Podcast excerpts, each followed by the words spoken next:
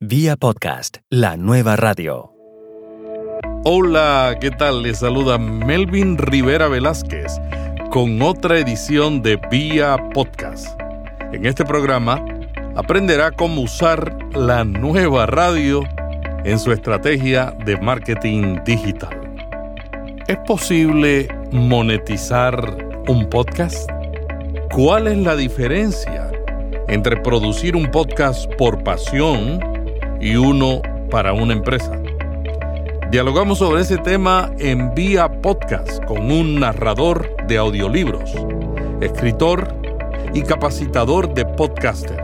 Con él conversamos sobre cuáles son los elementos clave que se deben considerar al producir un podcast. El contenido sonoro se puede dividir en los cinco aspectos de los que hemos hablado antes, es decir, objetivo, marketing, mensaje, locución y técnica. Noto que algunos compañeros se centran en un aspecto concreto. Por ejemplo, en la técnica, y empiezan a hablar de micrófonos y de mesas de mezclas y demás. Pero esto es como una silla, si le falta una pata, yo considero que el podcast está incompleto. Un podcast sin una buena locución no creo que sea un buen podcast o no creo que esté acabado del todo. Vía podcast. Vía podcast. Vía podcast es la nueva radio. Bueno, esto viene de muy atrás, esto viene de cuando, de cuando yo era un crío. Cuentan mis padres que yo con, con dos añitos era capaz de grabar los discos de vinilo en, en cintas de cassette. Habla Isaac Baltanás, locutor, narrador de audiolibros, escritor, especialista en marketing sonoro y productor de Podcast Pro. Este es un metapodcast que enseña cómo hacer un podcast profesional. Bueno, esto yo no lo puedo recordar, pero ellos cuentan esto, ¿no? Que yo manejaba esa, esa pletina analógica con bastante soltura apenas con unos años de vida, ¿no? Al poco tiempo, tipo los seis años, mi padre, por razones distintas, me solía traer aparatos electrónicos de muy diversa índole para que yo los desmontase. Y, de ahí, desde de esa, de ese hábito de desmontar esos aparatos electrónicos, surge mi pasión por saber cómo están hechas las cosas. Entonces yo ya con esa edad empecé a entender ciertos conceptos, conceptos de electricidad, conceptos de electrónica. Eh, Yo seguía desmontando aparatos cuando tenía 10, 11, 12 años y hubo un momento en el que yo me estaba empezando a aburrir de la electrónica porque no quería seguir avanzando. Bueno, me gustaba ver cómo funcionaban las bombillitas y los motores, pero no quería ir más allá. Y un día descubrí una de las aplicaciones más apasionantes que tiene la electrónica, que es la radio aprendí a montar mi propia emisora de FM. Y entonces lo que hice fue comprar los componentes con mucho sufrimiento, esto fue a lo largo de meses y meses, y conseguí construir mi emisora de radio. Me pareció fascinante la idea de poder comunicarme con las personas. Me parecía algo asombroso, o sea, no, no había caído en que esto podía ser tan apasionante. Y ya desde entonces nunca más lo dejé. Fue un poco ahí como, como comenzó la época de, de la radio, digamos, ¿no? de alguna manera. Isaac, ¿ves alguna diferencia entre leer un audiolibro y hacer la producción como locutor de un podcast? Sí, sí, por supuesto. Son profesiones completamente distintas. El doblaje es un arte y además requieres de unas ciertas dotes artísticas que no todo el mundo tiene, vamos a decirlo así de claro. Eh, se podrán entrenar, pero yo creo que en parte un actor tiene que nacer, ¿no? De alguna manera. Otra cosa es leer, leer y dándole su entonación correcta o dándole una cierta interpretación, dándole un cierto relieve a los, a los textos, que bueno, que es lo que se puede llegar a hacer en un podcast cuando hay un guion o, por ejemplo, cuando lees un audiolibro. Es mi caso. Yo reconozco que no soy actor. O sea, no se me da bien. Se me dan bien algunos registros, por ejemplo, el sarcástico o el irónico o un poco interpretar la ira, se me dan bien, lo he probado. Supongo que con el correspondiente entrenamiento, yendo a una escuela de interpretación, podría hacer grandes papeles de ese tipo. Pero no soy actor de doblaje, sinceramente. Sí es verdad que se me da muy bien leer audiolibros y se me da muy bien, o creo que se me da muy bien, lo que es distribuir contenido sonoro, ya sea a través de la radio o a través del podcast. ¿Debemos escribir libretos para producir un podcast? Sí, por supuesto, por supuesto. El problema está en, que hay una tendencia ahora en no escribirlo, pero realmente siempre se han escrito los guiones en todos, en todos los espacios, en todos los contenidos, ya sea en televisión, en radio, en teatro, da igual, cualquier contenido siempre ha tenido detrás el respaldo de un guion. Si uno se la siente bien, y esto había un, hay un profesional de la televisión en España eh, muy famoso que se llama Pepe Navarro, que ya no está en televisión, se retiró, y él siempre lo dice, si te la sientes bien, salte del guion, no hay ningún problema, improvisa. Pero si la cosa empieza a desmadrarse o no te sientes ese día con ganas, bueno, pues tú vuelves a tu guion. Es decir, no hay que el guion no tiene por qué ser un corsé del que ya no te puede salir. Es una red, es un colchón donde tú te puedes respaldar para poder en un momento dado seguir adelante con el programa y que sobre todo el oyente, el escuchante o el televidente no se dé cuenta de lo que está sucediendo. ¿Qué puede hacer un podcaster para desarrollar la habilidad de leer sin que se note que está leyendo? Mucha práctica. Es práctica, mucha práctica, no hay otra. Mucha práctica, conocimiento de los grupos fónicos, que es uno de los. Eh, recientemente en un episodio de Podcast Pro lo hemos estado comentando. Los grupos fónicos. Lo escuché muy bueno, muy bueno, te felicito. Hay, que, gracias, muchas gracias. Hay que conocerlos y es una cosa que no se enseña en la escuela. A mí en la escuela me enseñaron que una coma servía para respirar y un punto pues había que pararse. Ya, y cuando, como decíamos en el episodio de Podcast Pro, y cuando cogemos un libro de Samuel Beckett, que son 80 páginas sin un punto, sin un solo punto, sin una sola coma, ¿qué hacemos? No, entonces, en la escuela yo creo que también debería aprender, del mismo modo que se debería enseñar oratoria, se debería enseñar el uso de los grupos fónicos y la lectura en voz alta. Pero bueno, eso ya sabes que en España no se estila mucho. Somos bastante malos en comunicación. Cuéntame resumidamente lo que dices en ese podcast pro sobre los grupos fónicos. ¿En qué consiste? Brevemente. Básicamente nos basamos en un episodio de uno de los libros de Emma Rodero, que es una de las grandes especialistas en radio, y hablamos de que los grupos fónicos es una forma de separar las frases para que uno pueda respirar mejor y que el oyente pueda entenderlo bien. yo ahora mismo, de hecho, estoy usando grupos fónicos, ¿no? Respirar mejor y que el oyente pueda entenderlo bien. Son separación de grupos fónicos. Los vas separando y haces pausas, semipausas te permite también cambiar el tono hacia arriba y hacia abajo. Correcto, esa parte se me había olvidado. También es importante porque así nos permite cambiar el registro y eso le da un sentido completo a la frase, que, es lo que permite que el escuchante lo entienda. Esto ocurre a nivel muy inconsciente y por eso el podcaster medio no lo ha tenido en cuenta, pero en realidad es muy, muy necesario. A mí me gusta mucho tu podcast porque tú haces mucho énfasis en la calidad. ¿Cuáles son los errores más comunes que tú notas en términos de calidad en el podcasting en lengua castellana? Ocurren errores de, mucha, de, muy diversas índoles. De hecho, yo divido el podcast siempre en cinco aspectos. El primero es el objetivo, el segundo es el marketing, tercero es mensaje, cuarto locución y quinto técnica. Eh, los podcasters suelen cometer errores de estos cinco aspectos mm, indistintamente. Por, ejemplo, uno hace un podcast porque, porque le apetece hablar de algo. No, no. Debes tener un objetivo, debes marcarte unas pautas y debes tener un plan, digamos, un business plan, si quieres llamarlo así, pero aplicado al podcast para saber cuáles serán las etapas e ir quemando etapas poco a poco en ese podcast. En Podcast Pro lo hacemos. Estamos a punto de quemar una nueva etapa y vamos a comenzar con una transformación eh, sutil, si quieres, pero donde van a cambiar ciertas cosas. Segundo, en marketing, no hay una propuesta escrita en papel de cómo se va a distribuir el contenido, sea en redes sociales, campañas de Facebook Ads o cualquier otro sistema. Tercero, el mensaje. Pues lo que hemos dicho, no se suele escribir un guion, la gente suele improvisar, la gente se, suma al podcast por afición y no entiende que tiene que haber un guion. Y me parece correcto, ¿eh? quiero decir, no está mal. Sencillamente que si no tienes un guion, el podcast no será de la mejor calidad. En locución, pues no hay un entrenamiento como tal en la voz y yo creo que debería haberlo. No cuesta tanto, es un curso que se hace y luego con un poquito de práctica se saca adelante. Y por último, la técnica. Personas que no tienen un background, digamos, de técnico o un background de radio y por tanto no han estado en contacto con las herramientas profesionales que los que sí hemos estado en radio quizá hemos visto un poco más. Y entonces por intuición, eh, por aproximación, ensayo y error, pues van eh, haciéndose de ciertos equipos que muchas veces, pues desde el punto de vista técnico, quizá no son los mejores o los más eficientes. Esos son los errores. ¿Cuáles son los elementos clave para vivir del podcasting?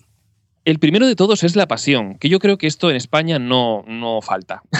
Mm. Sobra pasión y creo que hay muchas ganas de, realmente de vivir de un podcast. Algunos lo, lo quieren admitir, otros no, pero en el fondo hay muchas ganas de vivir del podcast y me parece genial. El otro ingrediente que creo que es un background que nos falta en general a los españoles es el background de emprendiduría. Normalmente los podcasters, eh, hablo de España, insisto, luego en Estados Unidos sabemos que el panorama cambia completamente. Pero en España somos, eh, generalmente son personas, son podcasters que tienen su trabajo y después en casa tienen su afición, que es el podcast. Pero no tienen ese background de emprendedor de me voy a arriesgar, voy a dejarlo todo y voy a, a vivir de eso. Y un tercer background que falta es el de vendedor. En España hay mucha vergüenza con lo de vender o con lo de ganar dinero por hacer algo que a uno le gusta. Entonces, esto de vender no queda claro. Nuestras madres dirán que somos asesores comerciales o que somos directores de ventas, pero nunca dirá mi hijo es vendedor, porque es como una cosa, está bastante estigmatizada. Esos tres backgrounds son necesarios para poder vivir del podcasting. ¿Y cuál es la realidad en España? ¿Hay, hay quien esté viviendo del podcasting? Sí, sí lo hay, pero es una gran minoría y quienes, los quienes lo hacen, digamos, lo están consiguiendo a través de modelos de negocio que, en mi opinión, son los menos escalables o los más antiguos o los menos novedosos, que es la publicidad. Entonces podemos poner un claro ejemplo, es una persona con la que yo eh, he hablado y veo que va todos los días a su trabajo a hacer su podcast y luego se va a casa, y es Alex Salgado. Tiene una temática, sí que es verdad, bastante lucrativa, como es el mundo del porno, con lo cual es fácil encontrar un contrato, digamos, que uno pueda, del que pueda sacar un buen bocado, pero es cierto que está viviendo de su podcast, es una realidad. Y existen otros muchos, por supuesto. Eh, habría que mirar, pero sí que es cierto que la gran mayoría, los que viven del podcasting, es cierto que lo hacen a través de la publicidad. ¿Y qué piensas del modelo de sostenimiento vendiendo productos y servicios? Creo que es el más adecuado o es el que más futuro tiene. Vivimos en una era en la que ya se ha democratizado la información, toda la información está en Internet, pero el problema de esa democratización es que toda la información está desordenada. Necesitamos a un nuevo curador de contenidos. Y el periodista ha quedado un poco fuera de ese rol. Eh, el periodismo vive una cierta crisis, sobre todo en España, porque ha quedado un poco fuera del rol de la especialización. Quiere saberlo todo de todo, que esa era una de las premisas del periodismo en el siglo XX. En realidad ahora necesitamos personas especialistas que lo sepan todo sobre una temática muy específica. Por eso el podcast es ideal. En la radio, por definición, no podemos dedicar una emisora de radio que solamente hable de, por ejemplo, ballet. Sería una locura. En el podcast sí. Tú en el podcast puedes hablar de, no de natación, sino de natación en aguas abiertas específicas para triatlón. Fíjate qué, qué específico. Y un podcast se podría mantener sin ningún problema. Tú haces un podcast de eso, te coges cuatro o cinco contratos de afiliados o de referencia o de publicidad de las empresas que fabrican los neoprenos para nadadores en aguas abiertas y ya tienes un contrato. Al principio serán 300 dólares o euros, o euros, pero quizá en un futuro sea más. La entrada de las redes de radio al podcasting no será una competencia demasiado agresiva para los pequeños podcasters siguen conviviendo los periódicos, las revistas y los, microblogs. Y yo veo que ahora mismo un microblog, conozco a personas que están facturando 50 mil dólares al año, 100 mil dólares, e incluso el, el, blog más rentable de España que está en 500 mil dólares al año. Y sigue conviviendo perfectamente con los grandes medios. ¿Por qué? Porque existe una ultra especialización, que es una cosa a la que los grandes medios, o en este caso las grandes cadenas de podcast en su momento, no podrán hacer. Pongamos el ejemplo de lo, que ha sucedido en España. Tenemos Podium Podcast, que es una maravilla de productora, pero en este momento está tocando varias temáticas y no está especializado en algo concreto. El problema es que los pequeños podcasters quieren hacer una red de podcast imitando a los grandes medios. Es decir, me hago un podcast de, de, no sé, de tecnología y otro de alimentación y otro de series. Y en realidad yo creo que está mal orientado si haces una red de podcast, lo ideal es que te centres en un nicho, por ejemplo, deporte o uh, triatlón, y después cada podcast que sea de una determinada temática dentro del triatlón. O sea, hablamos de nicho a micronicho. ¿Qué pasa? Que entonces es mucho más fácil posicionar la red.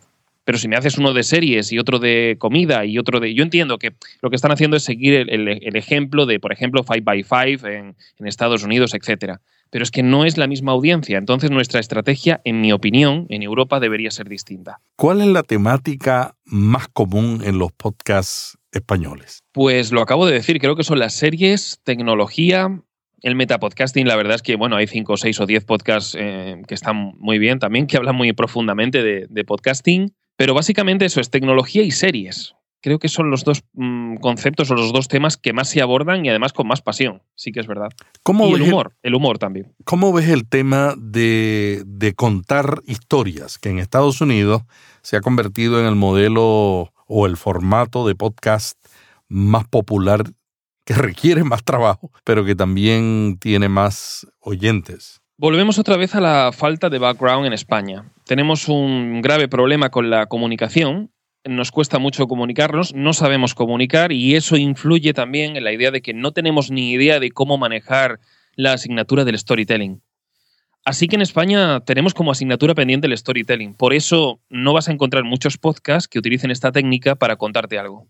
Lo que van a utilizar sobre todo es la impro, la improvisación, que es una, es una manera de comunicar que en España se estila mucho en las televisiones. Vemos a muchos humoristas que parece que se sientan en un sofá y se ponen a contar genialidades, a contar cosas que hacen mucha gracia, casi improvisadas. En realidad no es así, hay un guion detrás bestial. Pero la sensación que da es esa, soy divertido, cuento una gracieta y entonces divierto a la gente. Y el podcast intenta de alguna manera nutrirse ¿no? de todo eso. Me viene a la cabeza muchos podcasts que te cuentan algo de tecnología, pero siempre sueltan lo que aquí llamamos el chascarrillo, es decir, el pequeño chiste, ¿no? Con la palabra de doble sentido, etc. Es un buen recurso pero uno, no está guionado y, dos, hay otros muchos medios, como por ejemplo el storytelling. Así que yo consideraría que el storytelling, a excepción de Podium Podcast, que tiene, por ejemplo, un podcast como El Gran Apagón, o la agencia ROM, que tiene historias buenísimas, al margen de todo eso, el storytelling es una asignatura pendiente.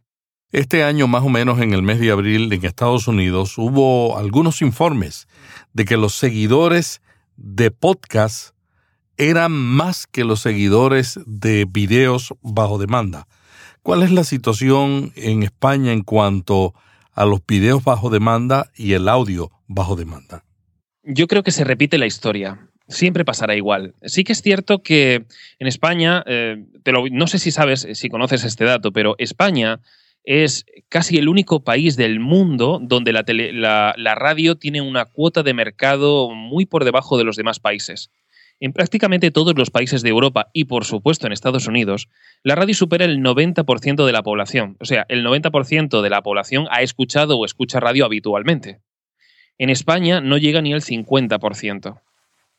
Eh, en contrapartida, lógicamente, en España ocupamos nuestro tiempo con más de tres horas de televisión diaria de media, o sea, unas mil horas al año. Entonces, eso también influye extrapolado al mundo 2.0, influye en que el podcast todavía no haya emergido con esa fuerza como lo está haciendo en otros países como Francia, Reino Unido o directamente Estados Unidos. Esa es la verdadera cuestión del asunto. Tenemos que cambiar. Sin embargo, en España el podcasting ha crecido más que en otros países de América Latina. Sí, ha crecido en... Eh, es verdad que ha crecido sobre todo en número de creadores pero no hay ninguna estadística que nos diga que ha crecido en audiencia. Es verdad, por supuesto, que cada vez se van agregando más gente y el golpe de Podium Podcast eh, ha, sido, ha supuesto realmente un antes y un después, porque realmente ahí hay 100.000 oyentes más que están entrando al mundo de los podcasts porque les interesan esas historias. Pero hay un gran desfase de la evolución que está habiendo en España y la que está ocurriendo en países latinos o en el continente americano en general. Isaac, tú afirmas en algunos de tus escritos que el podcasting es un nuevo medio. Alguna gente de la radio, amigos míos, me dicen, no, no es nuevo. Lo único nuevo es la forma en que se distribuye. ¿Qué otras cosas diferencian al podcasting de la radio tradicional? Yo creo que muchas. Realmente el, asunto está aquí y en España también hay un debate respecto a esto que yo creo que ya se han cansado y, ya últimamente no se, no se comenta tanto. El problema está en la definición de podcast. Es como todo. En el año 60, ¿qué era un ordenador? Un ordenador, y lo hablaban de dispositivo de transistores en red que consiguen crear cálculos matemáticos complejos, bla, bla, bla, bla. ¿Y ahora qué es un ordenador? Y ahora un ordenador se define con una sola palabra. El portátil, la tablet, el ordenador de sobremesa. Cuanto más avanza en el tiempo una tecnología, más fácil de definir es. Antiguamente el podcast, en el año 2004, era archivo de MP3 alojado en un servidor al que se puede disponer de él a través de suscripción por la tecnología RSS o FIT. Hoy en día un podcast puede ser prácticamente cualquier contenido sonoro encapsulado y ya está. Es decir, la pregunta es, si la página web de Mercy's, por ejemplo, o de o cualquier otra, o del Target, por decir algunas cadenas de hipermercados importantes en Estados Unidos, tuviera un archivo MP3 que te contase las ofertas del día en su página web? La pregunta es, ¿eso no es un podcast? O sea, por el hecho de que no sea accesible directamente por RSS, ¿ya no es un podcast? Porque si es así, tenemos el portal de iVox al que ya no se puede acceder por RSS. Tienes que meterte en su plataforma para poder acceder a los archivos. Hoy día el significado de podcast es ya prácticamente cualquier eh, contenido sonoro encapsulado. Y ahí es donde yo enlazo con la idea de que efectivamente los que trabajan en radio, en el fondo tienen razón. Siempre ha habido contenidos encapsulados. Melvin, solamente hay dos maneras de escuchar un contenido sonoro, que es o en directo o encapsulado. Al directo antiguamente se le llamaba, pues eso, en directo, en vivo, y luego estaba el, encapsulado que era grabado, que eso no se comentaba en la radio, pero existía, siempre ha existido. Ahora ese encapsulado, por la democratización, puede estar disponible para el público. Y se le ha llamado podcast por darle otro nombre. Pero antiguamente, en, cuando uno vendía puerta a puerta las enciclopedias, se le daba una demo, ¿no? Una demostración, y ahora se le llama en Internet lead magnet. Bueno, van cambiando los nombres, pero al fin y al cabo los sistemas son los mismos. ¿Tú crees que es un medio disruptivo para la radio? Sí, sí lo es.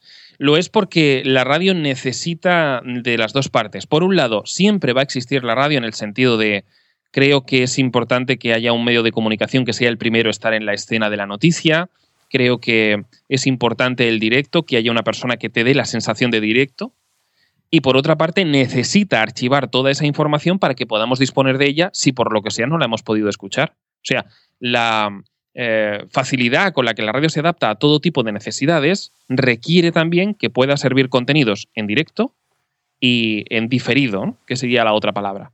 Y por eso, pues en vez de llamarlo diferido, lo han llamado podcast. Yo creo que la radio sí va, va a poder aprovechar muy bien esa, esa herramienta. De hecho, lo ha estado haciendo en los últimos 10 años. Isaac, tú eres uno de los pocos que ofrece cursos permanentes de podcasting. Cuéntanos de los temas, ¿por qué has seleccionado esos temas?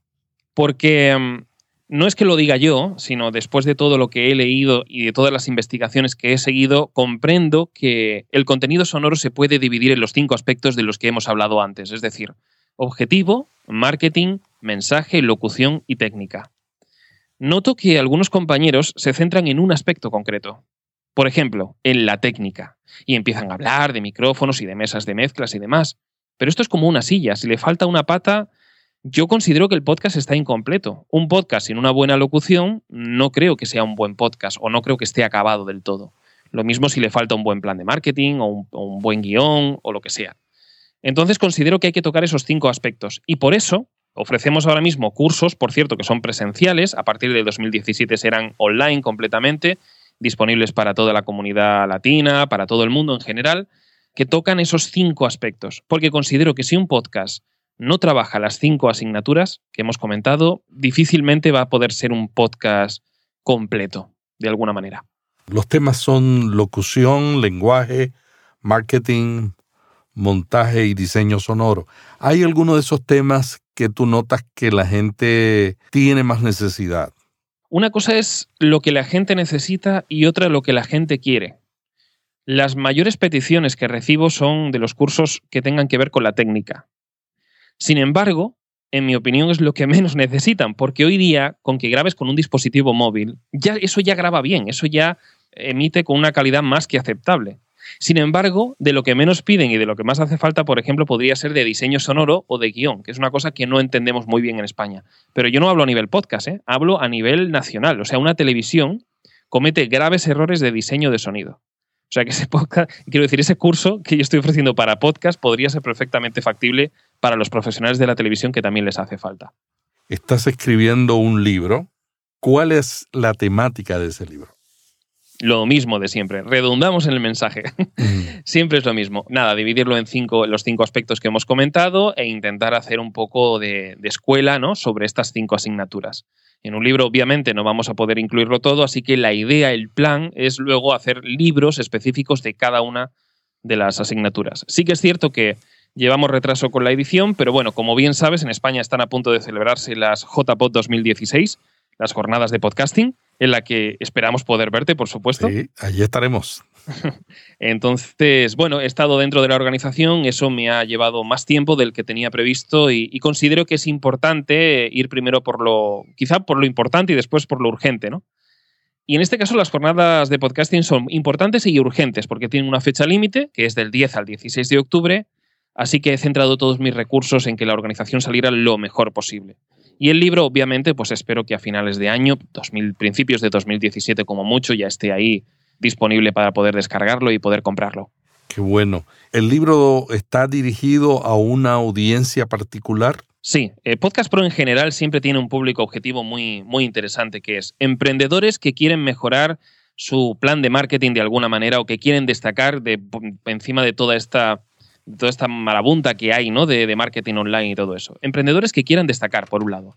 Estudiantes de comunicación, personas que realmente quieran trabajar un poco en el mundo del sonido y vean que acaban de, de, terminar la universidad y no saben cómo orientarlo. Y por último, por supuesto, podcasters, personas que han decidido dar el paso y quieren tener la garantía de que esto realmente les vaya bien, de lo que puedan llegar a ganarse la vida con esto. Una de las cosas que notamos muchos es que están llegando cada día más empresarios al mundo del podcasting.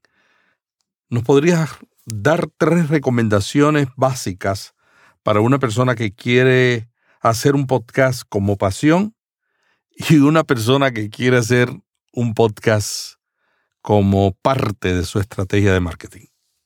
Creo que son deberían ser recomendaciones distintas. Si lo vas a hacer por pasión, eres una persona individual, está en su casa y quiere comenzar, lo primero que haría sería no agobiarme con la cantidad de conceptos que abordamos, por ejemplo, en Podcast Pro, ¿no? que cada día hablamos de un concepto distinto y son... Yo entiendo que a una persona que acaba de empezar le puede, le puede un poco asustar. ¿no? Entonces, lo primero de todo es preguntarse cuál es su verdadera pasión. Esto es un ejercicio que uno debería hacer en la vida al menos una vez cada año, y yo creo que el 95% de la población no se lo hace que se pregunte exactamente cuál es su pasión. Hay un episodio en Podcast Pro donde hablamos de esto, ¿no? Preguntas para saber cuál es nuestra pasión. Segundo, elegir un tipo de podcast, un tipo de formato, de esto también hablamos. Y en un tercer lugar, la idea es, bueno, pues intentar ejecutarlo de la mejor manera que uno pueda, ¿no? Siguiendo esas indicaciones. Yo recomendaría paciencia y además también constancia. Esas serían las dos claves fundamentales para que un podcast en el fondo, en, el, largo plazo, llegue a funcionar. Si se trata de una empresa, las recomendaciones son completamente distintas. Lo que hay que hacer es irse rápidamente al plan de empresa, vamos a decir, o, o a, al objetivo inicial que tiene la empresa, saber qué es lo que quiere comunicar. Si tenemos un community manager o cualquier persona relacionada con comunicación, relaciones públicas, comerciales, etcétera, invitarles a esa reunión y ver qué es lo que queremos comunicar. Lo mismo, luego ya volvemos otra vez a elegir el formato de podcast. Va a ser un podcast informativo, va a ser un podcast de persuasión, va a ser un podcast formativo, de la que sea. Y finalmente, eh, si es una empresa, yo distribuir, a ver, eh, aportaría un mínimo de recursos. Eh, pues intentaría hacer una cuenta premium en un hosting determinado, ya sea Podbean o Spreaker o lo que sea, e intentaría darle unos cuantos recursos, un mínimo presupuesto. O sea, que nadie piense, si tiene una empresa, que un podcast es gratis. Un podcast, lo que pasa es que no nos cuesta dinero porque le echamos 8 o 10 horas o 20 las horas que sean y entonces, bueno, lo suplimos. Pero una empresa no tiene tiempo para eso. Así que hay que dedicarle un mínimo de presupuesto. Isaac, muchas veces algunas personas tienen más de una pasión y deciden comenzar tres podcasts de las tres pasiones que tienen. ¿Cuál es el riesgo? El riesgo es la dispersión. O sea, si ya de por sí llevar un podcast adelante eh, cuesta tantísimas horas y tantísimo esfuerzo, y a veces nos quedamos en blanco, siendo nuestra propia pasión, con tres estamos, lo que estamos haciendo es multiplicar por tres el riesgo de abandono. No se habla mucho de esto, pero el 90% de los podcasts son abandonados al cabo de uno o dos años, igual que el blog prácticamente. No es recomendable para nada. O sea, empezar una red de podcast unipersonal es un riesgo. O sea, es ir por el camino más difícil. Si consigues triunfar, enhorabuena, déjame que te entreviste, yo quiero saber cómo lo haces, porque realmente es una labor titánica y además que va a absorber prácticamente todo tu tiempo. ¿Ves alguna relación entre la democratización que han traído los libros electrónicos con la democratización que ha traído el podcasting a la radio? Ahora tenemos los ebooks y el, los que venden, por mucho que lo hagas de 60 o de 1500 o de 90 páginas, da igual, el caso es que los que venden son los que mejor redactan o los que mejor hace, hacen la portada o los que mejor hacen un plan de marketing. Bueno, pues yo creo que con el podcast va a pasar igual. Ahora hay muchos podcasts, porque todo esto está, digamos, eh, eh, emergiendo, ¿no? Estamos en una fase incipiente. Pero cuando haya 1500 podcasts sobre una temática determinada, solo destacará aquel que tenga pues una mejor edición, una mejor locución, eh, un mejor guion, etc. Y un poco ese es el argumento que yo hago en Podcast Pro. Yo noto que tú haces un buen marketing de tu podcast. ¿Cuál es lo esencial para promover y traer suscriptores a un podcast? Creo que la principal, el tip principal que uno puede tener, y esto me está costando aprenderlo muchísimo, es la empatía. Es decir, saber realmente lo que necesita el consumidor, lo que va a necesitar tu verdadero consumidor, no al que tú crees que te tienes que dirigir, que es muy distinto, sino el real, eh, tu consumidor real, tu comprador real, qué es lo que necesita, la empatía. Y segundo, esto viene también con el punto primero, es que muchas veces tendrás que aceptar que te has equivocado de mercado. Tú haces tu podcast pensando que es para un determinado público y de repente el mercado te dice que es algo completamente distinto. Entonces, acepta, a, través de estudios, por supuesto, y métricas, esto no es intuitivo, esto es que hay que medirlo y hacer eh, encuestas y demás, acepta que probablemente tu podcast vaya a un público que no esperabas. Eso puede pasar perfectamente. Muchas gracias a Isaac Baltanás de Podcast Pro por este diálogo tan interesante sobre el podcasting. Isaac, ¿algo más que quieras añadir al terminar la entrevista? Gracias, Melvin. Yo creo que lo principal habría que invitar a todo el mundo a que venga a las jornadas de podcasting o que por lo menos nos escuche en los canales de streaming, porque ahí vamos a hablar de todo esto y muchísimo más de la mano de grandes especialistas que probablemente sepan incluso más que yo en otras muchas cosas, en otras muchas áreas. Y creo que si uno quiere aprender, a través de esos canales de streaming seguramente va a encontrarse con grandes ponentes y grandes temáticas de las que aprender. Las jornadas de podcasting del 10 al 16 de octubre en Málaga. Muchas gracias a Isaac Baltanás y la semana que viene estaremos dialogando con otro experto en podcasting sobre el arte de comunicar a través de la nueva radio. Vía podcast. Vía podcast. Vía podcast es la nueva radio.